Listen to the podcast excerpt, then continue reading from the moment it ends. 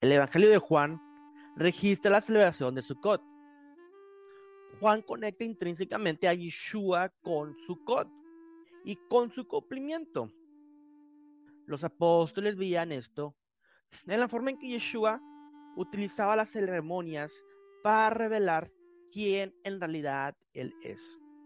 En Juan capítulo 7 vemos que el tiempo de Sukkot se acercaba. Leemos del 1 al 10. Después de esas cosas, andaba Yeshua en Galilea, pues no quería andar en Judea, porque los judíos procuraban matarle. Estaba cerca la fiesta de los judíos, la de los tabernáculos. Y le dijeron sus hermanos, sal de aquí y vete a Judea para que también tus discípulos vean las obras que tú haces. Porque ninguno que procura darse a conocer hace algo en secreto. Si esas cosas hace, manifiéstate al mundo. Porque ni aun sus hermanos creían en él. Entonces Yeshua les dijo, mi tiempo aún no ha llegado, mas su tiempo siempre está presto.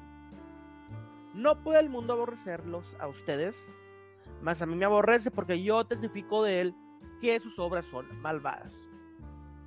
Suban ustedes a la fiesta, yo no subo todavía a esta fiesta, Sukkot, porque mi tiempo aún no se ha cumplido. Y habiendo dicho esto, se quedó en Galilea. Los hermanos de Yeshua le pidieron que fuera a revelarse en la fiesta de Sukkot. Pero Yeshua, pero Yeshua esperó el momento apropiado. Fue hasta la culminación, hasta la terminación de la fiesta, en el último día, cuando Yeshua estuvo en el templo. Cuando el templo de Jerusalén existía, se practicaban ceremonias bíblicas, las cuales no son practicadas el día de hoy. Cuando el templo de Jerusalén existía, se practicaban ceremonias bíblicas, las cuales no son practicadas el día de hoy. De acuerdo a las escrituras, Jerusalén estaba lleno con multitudes de peregrinos que meneaban sus lulavim. Esta imagen que tenemos aquí atrás. Esos peregrinos venían de todas partes a celebrar la fiesta de Sukkot, una de las tres festividades Shalosh Regalim o las fiestas de peregrinaje, que encontramos en Deuteronomio 16:16. 16. Existían sacrificios especiales en el templo en aquellos tiempos. De acuerdo a números 29, 13 y 32, se sacrificaban 70 toros en total durante los 7 días de esta festividad de Sukkot. Y ese es un número el cual tradicionalmente representa a todas las naciones del mundo, o por lo menos a todos los nietos de Moisés, de los cuales se desprenden todas las naciones modernas. Eran 70 naciones primordiales. Lo que significaba que en Sukkot se ofrecían sacrificios por el pecado del mundo entero. Cuando existía el templo, los sacerdotes hacían la ceremonia de la libación del agua. Cada día de la festividad de Sukkot, un sacerdote venía desde el templo hasta el estanque de Siloé, cargando un cántaro de oro. Lo seguían aquellos peregrinos, meneando sus lulabim. El sacerdote entonces llenaba el cántaro con agua del estanque y regresaba al templo. Los, los peregrinos que lo seguían entonaban Isaías 12:3. Sacarán con gozo aguas de las fuentes de la salvación. Y también entonaban de los salmos Hoshianu, transliterado como Osana. Hoshana, Hoshana. Lo que significa sálvanos ahora. Lo cual viene del Salmo 118, verso 22 al 24. El sacerdote entonces daba una vuelta alrededor del altar y entonces rociaba el agua orando a Dios por provisión de lo que solo Él podría proveer. Los sacerdotes hacían esto por los primeros seis días del festival, pero el séptimo día era diferente. El séptimo día era considerado el día más grande de la festividad, ya que el octavo día era día de asamblea solemne. Sin ninguna de las celebraciones alegres de los siete días anteriores, por lo tanto, el séptimo día fue llamado Hoshana Rabá o el gran Hoshana.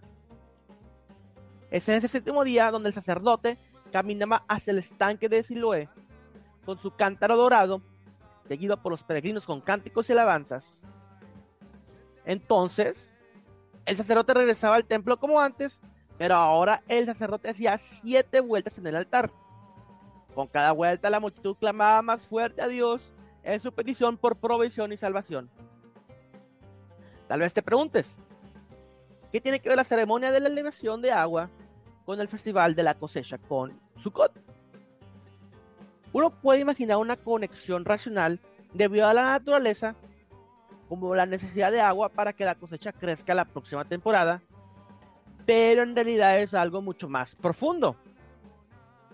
Después de todo, para el judío del primer siglo, en Jerusalén, Sukkot tenía un significado más especial. El profeta Zacarías dijo en el 14.9, y Hashem será rey sobre toda la tierra. En aquel día Hashem será uno y su nombre uno. En el reino, no solo el agua es lo que es proveído. Aunque el agua es vital para el Medio Oriente, existe una necesidad aún mayor para el alma humana. Los profetas hacen esta conexión. Isaías 44 te dice, porque yo derramaré agua sobre la sequedad y río sobre la tierra árida. Mi espíritu derramaré sobre tu generación y mi bendición sobre tus renuevos. Ezequiel 39, 29. No esconderé más de ellos mi rostro, porque habré derramado mi espíritu sobre la casa de Israel, dice Hashem. Zacarías 12:10, y derramaré sobre la casa de David, sobre los moradores de Jerusalén, espíritu de gracia y de oración. Y mirarán a mí, a quien me han traspasado, y llorarán como se lloran por un unigénito, afligiéndose por él como quien se aflige por el primogénito. Cuando regrese Yeshua se derramará la gracia sobre los judíos. Como podemos ver, Así como los profetas profetizaron, la ceremonia de liberación de agua representaba la anticipación del derramamiento del Espíritu de Dios. La ceremonia era una sombra de uno de los aspectos más anticipados, más anticipados del reino, la provisión del Espíritu de unificación de Dios.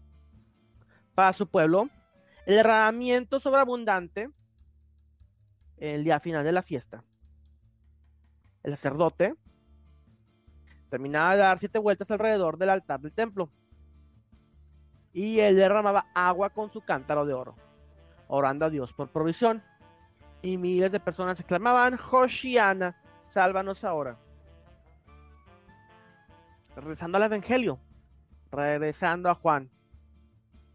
De repente Yeshua proclama en voz alta al pueblo de, de Dios y leemos, el último gran día de la fiesta, Yeshua se puso de pie y alzó la voz diciendo, si alguno tiene sed, venga a mí y beba. El que cree en mí, como dice la escritura, de su inferior correrán ríos de agua viva. Esto dijo del Espíritu que había de recibir aquel que creyese en él. Pues aún no había venido el Espíritu Santo, porque Yeshua no había sido glorificado. Aquí vemos que Yeshua se declaró a sí mismo como el cumplimiento de la promesa de Dios para Israel y el mundo, como la verdadera esperanza de Sukkot. Hag Sukkot Sameach.